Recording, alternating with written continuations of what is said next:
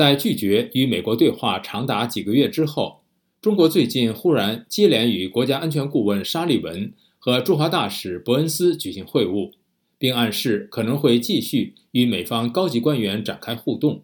从拒不接美国电话到一周三次接触，中国在与美方高层接触问题上翻云覆雨，罕见地从一个侧面揭示了对美战略中的一些严重的缺陷。下面由陆洋分享美国之音记者孙成的报道。陆洋，好的，志远，加强对话曾经是中国对美国常年的老话，美中之间业已建立起了首脑热线、军事热线、战略与经济对话等多种对话交流机制。中国曾对这些机制如获至宝。然而，当过去几个月两国关系跌到几十年来的最低点时，中国突然开始不接美国电话。对美国努力控制紧张局势的努力置之不理。美国目前的现实是，预计拜登总统可能还很快签署一项新的行政命令，限制对华投资。此外，美国参议院还正在推动一项被称为“中国竞争法案 2.0” 的议案，而这两项措施都可能在规模或者和深度上都超过以往出台的很多类似的行政命令和立法。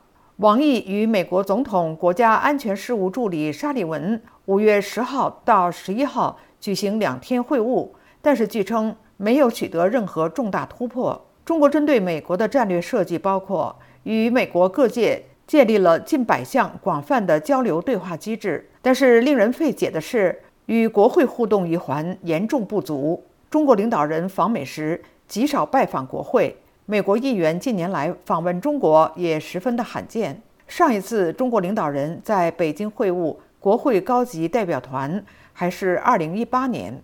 前美国参议员和驻中国大使博卡斯最近给了中国两条建议：第一，就是要跳出原有的框架，邀请议员访华。北京的全球华人智库创始人王辉耀最近也在《南华早报》上撰文。呼吁重启美国国会议员访问中国大陆。他说：“美国国会现已事无巨细，日渐深入参与对华关系，不接触的风险会更高。中国的败笔之处，或正是台湾的成功之所在。国会已经成为美国力挺台湾的最重要的力量之一。蔡英文访美虽然还没有进过华盛顿，但是已在相当程度上赢得了国会山。长期以来。”中国拒绝了美国的竞合定义，但是也没有提出自己相对的表述。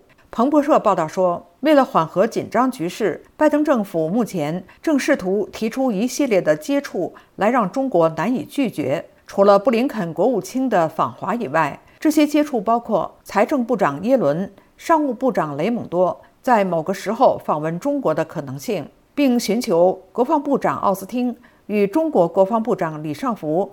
下个月在新加坡香格里拉对话期间举行会谈，不过目前尚不清楚中国是否会同意进行这些高层的互动。志远，谢谢陆洋分享美国之音记者孙成的报道。对话还是不对话，这是中国对美政策中的一个问题。了解更多新闻内容，请登录 voa chinese 点 com。